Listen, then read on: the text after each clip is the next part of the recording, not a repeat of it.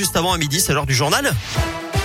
Et le journal, bah, c'est avec Philippe Lapierre à Lyon. Salut Philippe. Salut Eric, salut à tous. Ça se passe bien sur les routes ou pas? Non, pas du Pas tout. trop Au sud de Lyon, il y a Ah. eu un accident qui provoque d'importantes difficultés sur l'autoroute A7 à hauteur de Saint-Genis-Laval et Fézin, avec des répercussions également sur l'A450, euh, le boulevard urbain sud et la RN 383 pour euh, aller sur le périph ou pour sortir du périph. Soyez très prudents dans ce secteur. Trafic euh, dense également au passage du tunnel sous Fourvière en ce moment, M6, M7 et en centre-ville du côté de Vèze, de Tassin et de la Pardieu. À la une, la visite de Jean Castex à Lyon. Le Premier ministre était dans la région dès ce matin, à Bourg-en-Bresse, et il sera cet après-midi euh, sur place à Lyon avec Olivier Véran, le ministre de la Santé. Terminé hein, l'isolement pour euh, le Premier ministre, euh, qui est rétabli désormais du Covid.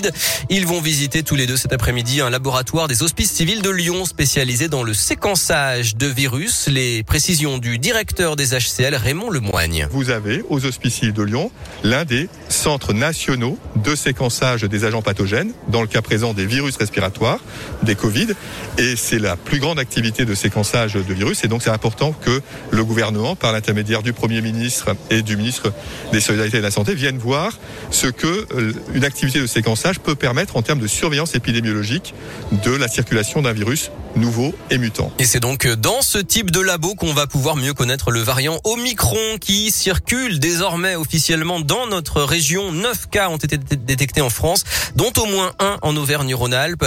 Et dans le Rhône, le taux d'incidence a dépassé les 500 cas pour 100 000 habitants. Une nouvelle étape dans la vaccination. La vaccination contre le Covid sera ouverte à la fin ou à la mi-décembre aux enfants de 5 à 11 ans qui risquent de développer des formes graves. Pour les autres, la vaccination sera probablement lancée de façon progressive et facultative en janvier, selon Olivier Véran. Dans l'actu, la 35e édition du Téléthon, ça commence aujourd'hui. 30 heures d'émission en direct et des milliers d'animations en France pour aider la recherche sur les maladies rares. Le 3637 et don.téléthon.fr. Et puis la grosse frayeur d'un habitant de Villeurbanne. D'après le progrès, il a vu débarquer chez lui le GIGN très tôt mardi matin.